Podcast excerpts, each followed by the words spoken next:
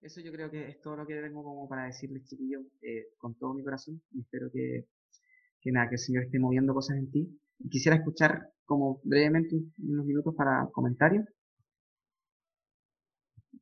Me cuesta mucho todo. Mm.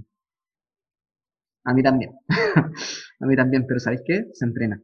Es una cuestión que se entrena. Yo creo que, se practica. Eh, es loco decir esto, pero el disfrute se entrena. ¿Cachai? Y finalmente es sobrenatural. Necesitamos revelación de Jesús. Y para eso entender que Jesús está buscando. Comenten, comenten. No es un monólogo. Yo quería decir algo. Hola a todos. Qué interesante lo que tú has mencionado y creo que mm, eh, tiene que ver completamente con la dependencia, igual como cuando mm, nosotros realmente sentimos y queremos ser dependientes de Jesucristo y del Señor, de nuestro papá. Como que yo creo que ahí es como un paso que, que no todas las personas cristianas dan. Siento que hay muchas personas que viven como en un limbo como de que, claro, creemos, creemos en el Señor y todo, pero, pero igual hay cosas que la puedo hacer por mis propias fuerzas.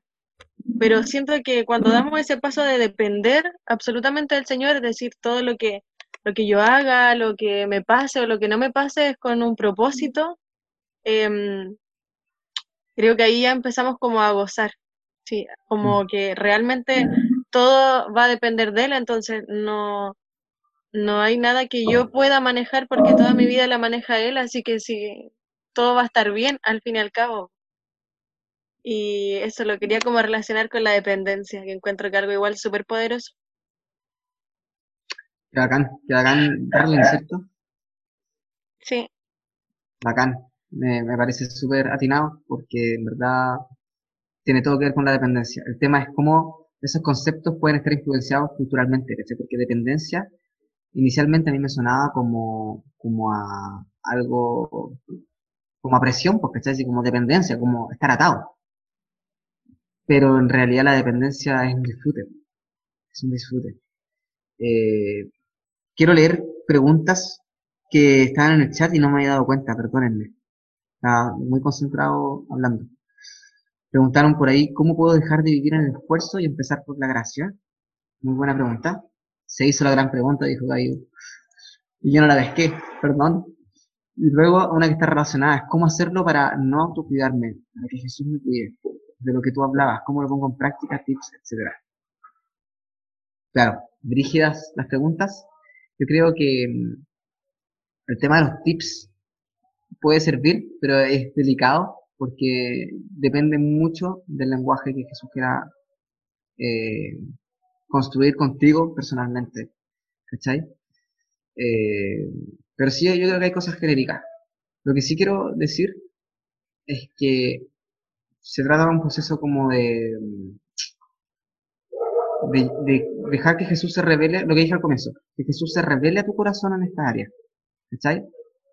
Porque podemos hacer cosas para, para procurarlo, para buscar esto, para entrenar esto. Pero sobre todo, es un clic sobrenatural. Yo creo que es eso. Esta es mi opinión y es mi experiencia, por eso es desde, lo, desde, lo, desde cómo lo comparto. Omar quiere preguntar algo. Al toque Omar, dame un segundo. Eh, bueno, y como en cuanto a tips y a cómo hacerlo,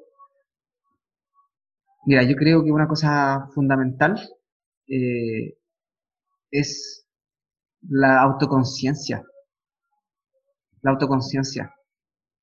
La autoconciencia quiere decir poder tener conciencia constantemente, hacerlo un hábito, ¿sabes? No una vez a las mil, sino diariamente, de lo que está pasando en mi ser. ¿Qué significa en mi ser? Significa, de nuevo, de nuevo hablo, integralidad, tripartita, cuerpo, alma y espíritu. ¿sabes? O sea, voy por partes. ¿Qué pasa tener conciencia de mi cuerpo? ¿Qué está pasando en mi cuerpo? Tanto fisiológicamente, ¿cachai? Así como, como en, en, cuanto a la salud de mi cuerpo, es como lo que no puedes ver, evidentemente, pero lo puedes medir quizás como por, hasta por exámenes, ¿cachai? desde ahí, o, estar consciente de cómo mi cuerpo está como recibiendo o asimilando el tipo de nutrición que estoy teniendo, etcétera, si estoy, si vivo hinchado o no hinchado, si vivo con dolores de cabeza, fisiológico. Luego, tu cuerpo también desde el punto de vista eh, de las acciones. ¿Qué posturas estoy teniendo? ¿Cómo me estoy comportando? ¿Cachai? ¿Cuál es mi postura como más, más natural o promedio, como si estoy rígido, si tengo una parte de mi cuerpo más tensa, si estoy más inclinado hacia adelante, si tiendo a, algo, si, si, hay alguna tensión recurrente en alguna parte de mi cuerpo, ¿sabes? ¿Cómo tiendo a expresarme? Si, si me retraigo mucho al expresar mi cuerpo, mi lenguaje corporal, o si lo, hago muy expansivo, todo eso habla de algo. Si tengo dolor, dolores, etc. Ah, luego el alma, eh, bueno, qué estoy pensando, tanto con, o sea, tanto como los pensamientos elaborados, ¿cachai? Así como mis ideas, como también aquellas imágenes rápidas que se pasan por mi mente que no alcanzo a controlar, ¿cachai? Y que, y que como que muchas veces las trato de patear, pero a veces me molestan y vienen esas imágenes o esos pensamientos sin que yo los invite, estar consciente. Porque todo eso no te determina, pero está dando señales de algo. ¿Cachai?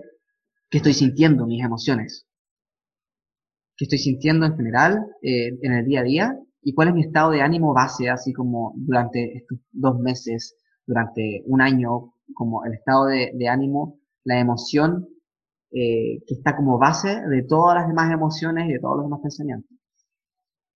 Mi voluntad, ¿qué es lo que deseo? ¿Me puedo responder esa pregunta? ¿Qué quiero realmente? ¿sabes?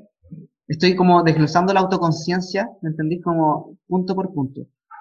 Luego en, en, tu espíritu. ¿Estoy teniendo comunión real con Dios? ¿O solamente estoy teniendo asistencia a reuniones, eh, ¿cachai? Eh, canutas. ¿Cachai? Solamente estoy asistiendo a los Zooms o, o algo. O realmente mi corazón, mi espíritu está teniendo comunión.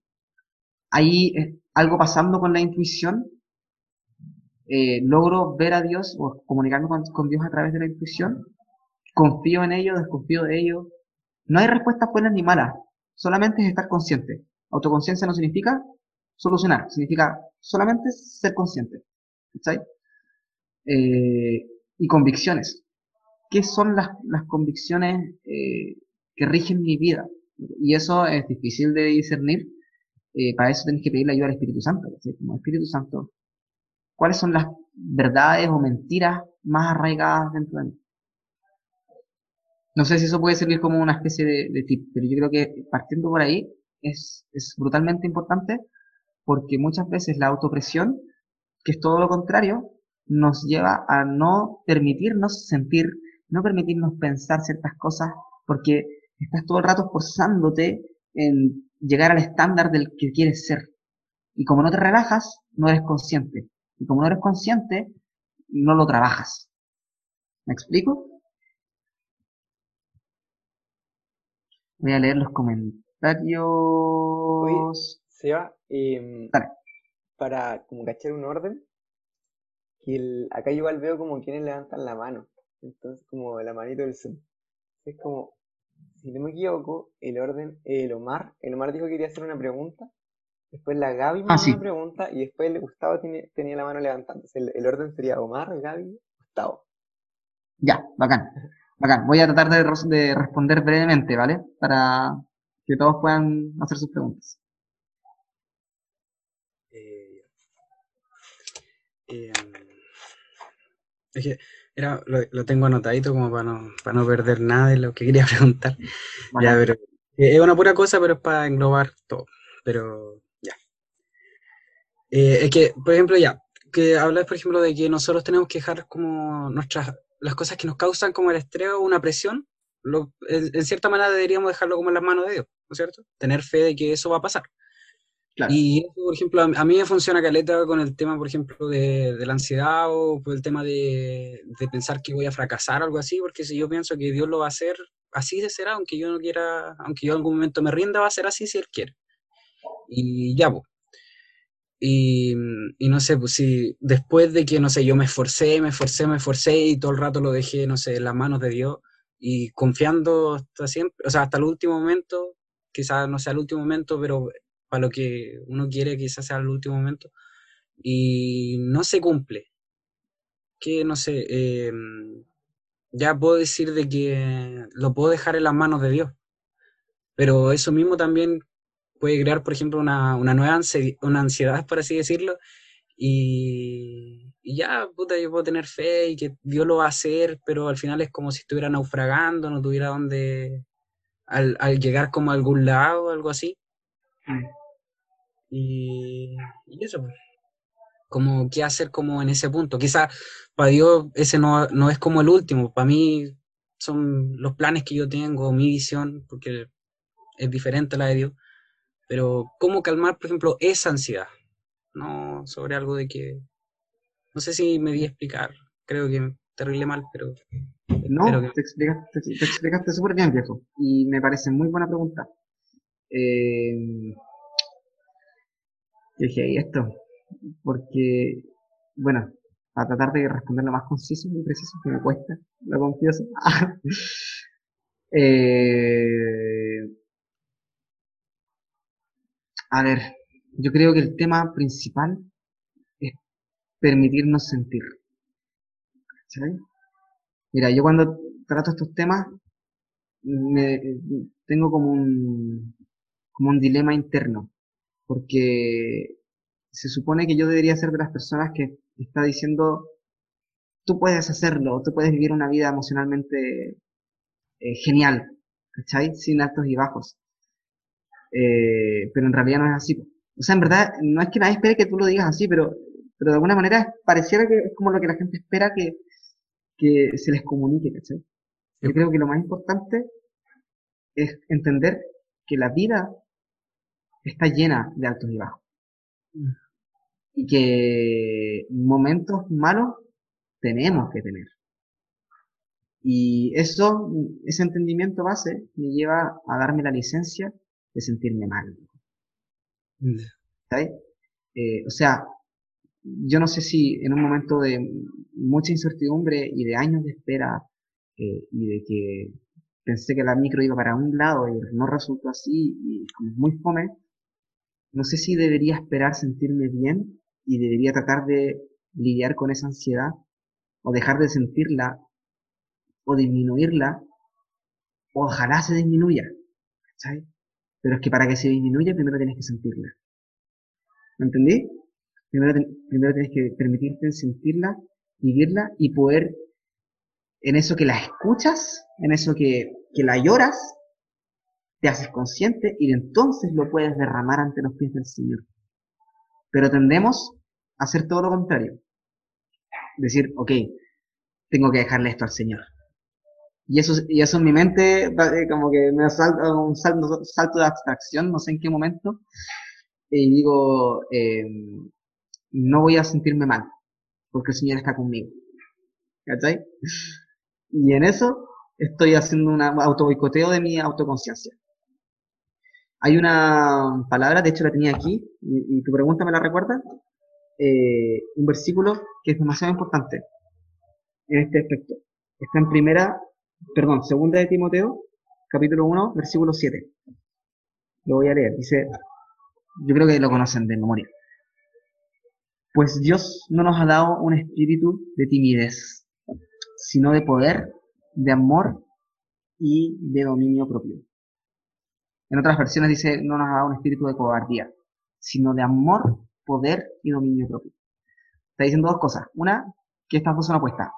La cobardía es todo lo contrario del amor, del poder y del dominio propio. Y para no ser larga, esa última palabra, dominio propio, se habla mucho en la iglesia. Pero, no sé ustedes, pero a mí lo siempre el dominio propio me sonó a autorregularme, autocontrolarme, ponerme riendas, ¿cachai? Para que mis emociones no se descarreen. Y si tú te vas al origen de la palabra, dominio propio, en el origen eh, del lenguaje, ¿cachai? Original, valga la redundancia, quiere decir mente libre. Dominio propio es mente libre. Entonces, la palabra es la misma, está en la Biblia, ¿cachai? Pero con la interpretación que le podemos dar pasa de dominio propio, rigidez, ¿cachai? A dominio propio. ¿Cachai? Dominio propio, loco. Que es soltar. Que es una mente libre de presiones. Es una mente que se permite sentir para luego derramar, derramarlo ante los pies del Señor. ¿Responde la pregunta, amor? Sí, loco. Sí, de verdad, con eso, eso era como más o menos lo, lo que esperaba, loco. De verdad, gracias. ¿Quién, quién era la siguiente persona que tenía una pregunta que eres la Eh, moderadora? La Gaby, moderador. En los grupos pequeños igual soy como moderador. El ordenado. Acá está. Gerba el ordenado. No sé si la el ordenador. La, la pillaste en el chat. Ya. Y la ¿Cómo puedo comenzar a disfrutar eso? ¿Cómo puedo comenzar a disfrutar la vida y ser realmente feliz? Generalmente tengo el pensamiento de que la vida es difícil, que todo cuesta, y me desanima demasiado seguir viviendo.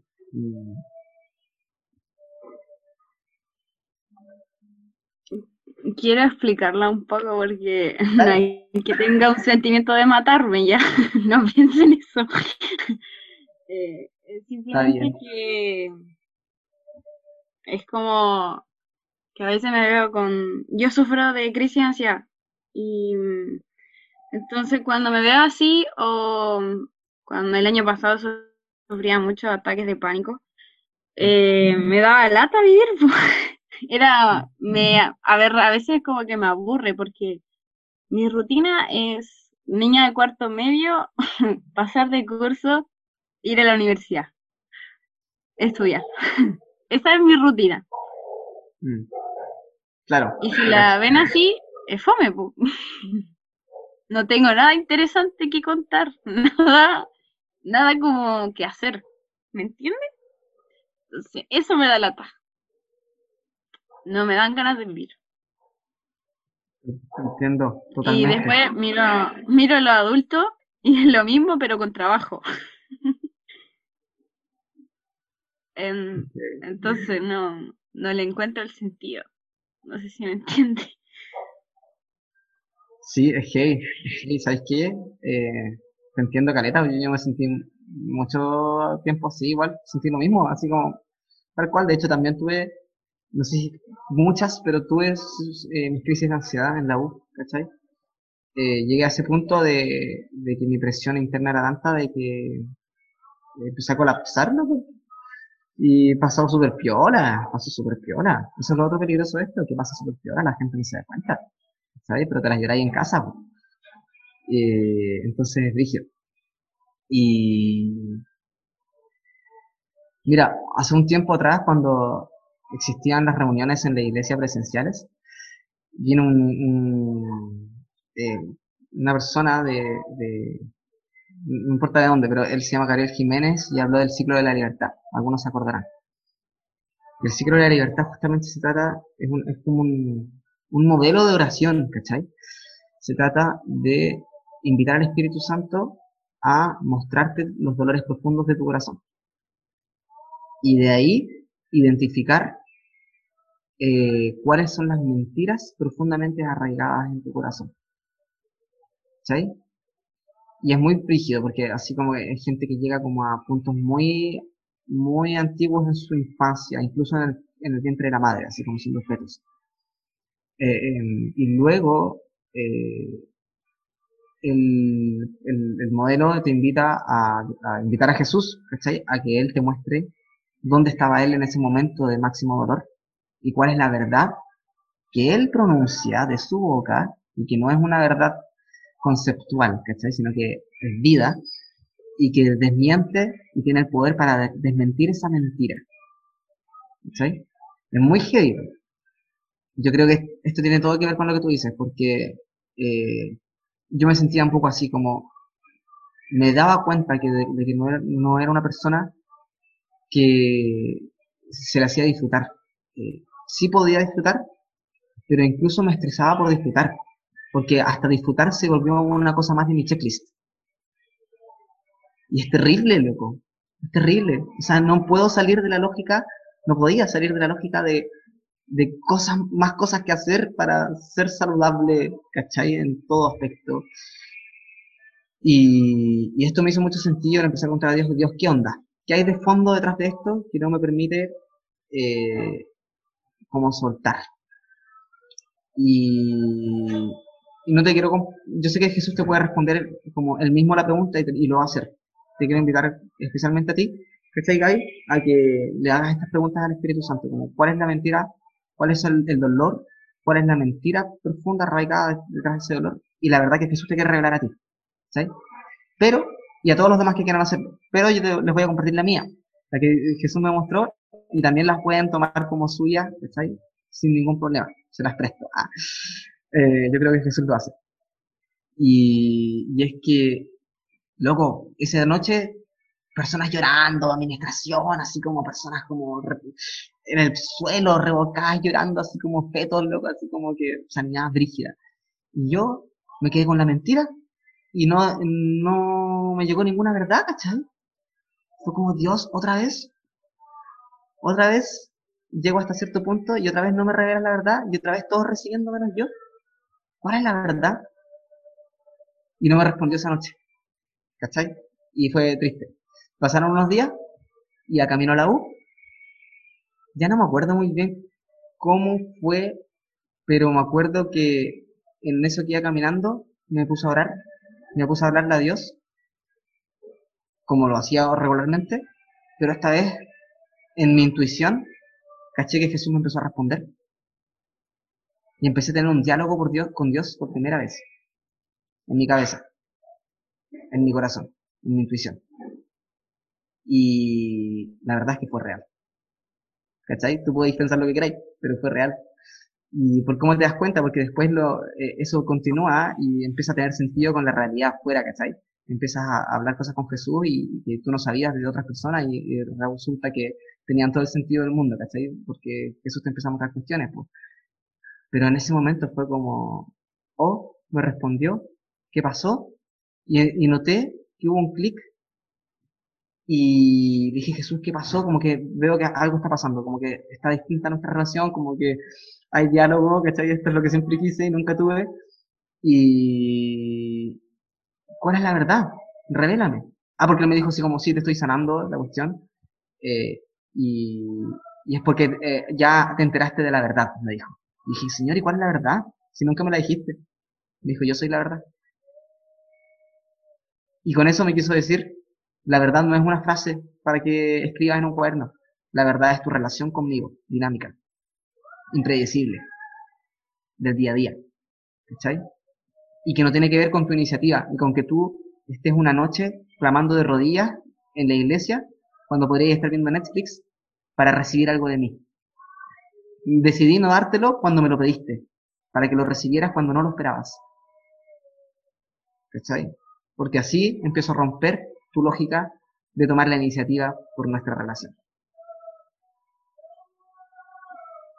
Espero que esto sirva de algo. Yo sé que no es la respuesta total, pero la respuesta total la tiene Jesús. ¿Cachai? No la tengo yo.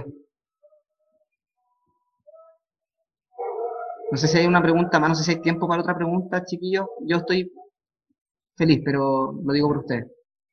El Gustavo tenía la mano levantada y antes igual, si es que alguien en honor al, en honor al tiempo tiene que ir, necesita salir, que no le dé vergüenza salir del Zoom, eh, si tienen que salir, pero igual, si pueden, recomendamos a todos que se queden porque está muy bueno. Eso, le toca al Gustavo y me caigo. Loco, lo- ¿me escuchan? Sí. Lo mío es más complementario, no es una pregunta en sí. Pero el SEA igual me quitó caleta de palabras, así que lo voy a hacer súper corta. Em, yo hace días atrás que me está hablando Dios sobre eso y sobre la estabilidad emocional, ¿cachai? Que es algo que yo necesitaba mucho. Em, y Dios también hace unos par de días atrás me habló sobre el Salmo que les mandé, el 88, que tiene caleta de ver, sobre todo con la gente que está como así decaída, ¿cachai? Que y me mostró algo súper matemático, que es como la relación de la inverse- in- del inverso proporcional. Que cuando uno más está necesitado, más tiene que pedir de Dios, ¿cachai? Es como algo como así. Y esto también va muy acorde de lo que dijo el Seba con las prácticas como espirituales.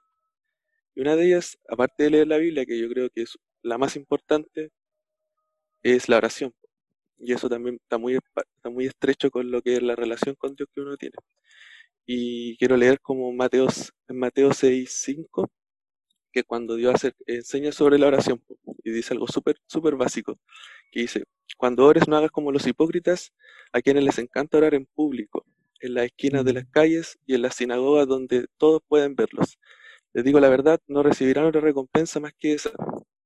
Pero tú, cuando ores, apártate a solas, cierra la puerta detrás de ti y ora a tu Padre en privado. Entonces, tu Padre, quien todo lo sabe y quien todo lo ve, te recompensará. También en esa misma, en ese mismo Mateo, Mateo 7, sale lo que es la oración eficaz, porque después viene la, la oración como Dios Padre, que está en los cielos, santificado sea tu nombre. Después en, en Mateo 7, 7 dice, sigue pidiendo y recibirás lo que pides, sigue buscando y encontrarás, sigue llamando y la puerta se te abrirá, pues todo lo que pide, recibe, todo el que busca, encuentra, y todo el que llama, se le abrirá la puerta. Ustedes, los que son padres, si tus hijos le piden pedazo de pan, ¿acaso le das una piedra en su lugar? O si le piden un pescado, ¿le das una serpiente? Claro que no. Así que si ustedes, gente pecadora, saben dar buenos regalos a sus hijos, cuanto más su Padre Celestial dará buenos regalos a quienes los pidan. Entonces, es terriblemente importante saber que la oración es la clave inicial de todo. Eh, yo sé que también lo dijo el SEA, es terriblemente difícil y todos los chiquillos dicen que es sumamente difícil. Para mí también se me hacía muy difícil y de hecho hasta ahora, en casi nueve años de cristianismo, yo recién estoy tomando disciplinas espirituales.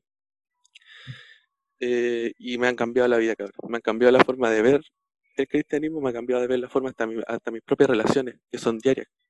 Y a modo de ejemplificar lo que dijo el Seba, es esto, ¿cachai? Esto es el, centro, la médula del cristianismo y, hay que comprarse la verdad que te dijo Dios, no, corta, así. Así que eso, y gracias Seba porque la tiraste esclavo con lo que yo iba a decir, así que para no hacerla más larga, eso era. Qué bacán. Buenísimo complemento, viejo, en serio. Qué bacán. Me encantó. Creo que es demasiado importante ese, ese, me encanta ese versículo del, del, del padre que sabe dar buenas cosas a los hijos. Chao, Bianca. Estés bien. Ya, tengo un, un ejercicio que es como una invitación, la pueden hacer aquí o la pueden hacer en otro lado, pero sí que hay una pregunta más. Entonces, si quieren, le damos. O si quieren, se los dejo para casa. Ah, no sé. ¿Quién tenía otra pregunta? Eh, la Ron. Ya. Más, que, más que una pregunta, igual que ha gustado como complementar lo que, que está hablando Sebastián, eh, yo creo que mm, sanidad proviene también de una identidad eh, clara en nosotros. Eh, y esta sociedad o esta cultura en la que estamos viviendo nos ha mentido mucho. Y, una de las, de las búsquedas de la identidad, esta sociedad la apunta a buscarla en nosotros mismos, como que si nosotros tuviéramos la respuesta, este checklist donde vamos marcando cosas en nosotros o no, si cumplimos ciertos estándares y no. Yo creo que eh, esa mentira ha estado tan arraigada que a pesar de, ser cristianos o de estar dentro de una iglesia, eh, seguimos midiéndonos en esos estándares. Y la identidad real está cuando conocemos al Padre. Solo cuando encontramos esa, esa verdad en Él, entonces nos es revelada nuestra identidad y por lo tanto comienzan a ser sanadas y restauradas, ¿cierto? Esta salud mental, salud eh, emocional, porque Él es sanidad, es su esencia. Eh, él, eh, él es, es, el diseño perfecto que Él hizo para nosotros. Todo toma su, su orden exacto. Yo creo que la religiosidad con que hemos vivido también nos ha estancado en este relacionar con Dios. Creemos que si oramos una hora en vez de 15 minutos tenemos más aprobación o no. Eh, cito este libro, La cura, pero eh, la, la, comparación que hacía es, eh, ¿Tú quieres agradar a Dios o confiar en Dios? ¿Cuál sería tu camino? Eh, mi respuesta inicial fue quiero agradar a Dios, creo que Dios se siente agradado de mí. Eh, sin embargo, el confiar es el camino correcto. Yo entendí y bueno, y sigo entendiendo eh, que por más cosas que podamos hacer por Él o por más bien que nos podamos comportar en esta sociedad, jamás, jamás vamos a llegar eh, al camino correcto, porque nuestros esfuerzos son limitados. En cambio, cuando confío en su soberanía, en su plenitud, eh, entonces no tengo que alcanzar ningún estándar simplemente porque soy atrapada por esta verdad que, que Dios mm. eh, pone en nosotros a través del Espíritu Santo. Y creo que ya me fui de, de, para otro lado, ¿no? pero eso, era como para hacer un complemento. Buenísimo, buenísimo, Romy. Bacán, muchas gracias. Así que, eh, bueno, como no quiero, no quiero como extenderme mucho, pero eh, en el fondo quería recordar solamente o hacer la aclaración, ya que tú lo mencionaste eh, y, y Gustavo también como que hablaron de, o sea, en el fondo, mira, eh, siento que Gustavo habló como ejemplo de, de la oración, ¿cachai? Y, en general de las disciplinas espirituales. Y, y, y Romy, ahora tú complementaste con esto, ¿cachai? De la gracia eh, del confiar y, y siento que es importante aclarar algo de que en realidad las disciplinas espirituales están bien, ¿sabes? Practícalas, practícalas, cultívalas, cultívalas, pero ojo con la sensación de fondo, porque cuando tienes esa dinámica del confiar, toman otro matiz que cuando es la dinámica del agradar. Eh, que no se vuelva un cumplimiento, miento para cumplir, ¿cachai? Sino que, que sea realmente eh, una búsqueda confiada en que vas a encontrar, en que tú no eres el que está partiendo o tomando la iniciativa en ello. ¿cachai? Y las disciplinas, como todas disciplinas, se entrenan y vas a tener momentos buenos y momentos malos. Pero no digo que no las practiques, solo que ten ojo con el enfoque y no pongas tu esperanza y tu expectativa en que tu disciplina y tu manera de disciplinarte va a ser lo que te lleva a esa revelación. ¿Cachai? Eso. ¿Tienen los demás que se quedan? Eh, así como quieren que hagamos un siete minutos de ejercicio. ¿Estinca? ¿O estamos como contra el tiempo, chiquillos? ¿Qué me dice el liderazgo ahí? Los demás, pues, de ir arriba, ya, bacán. Mira, súper simple.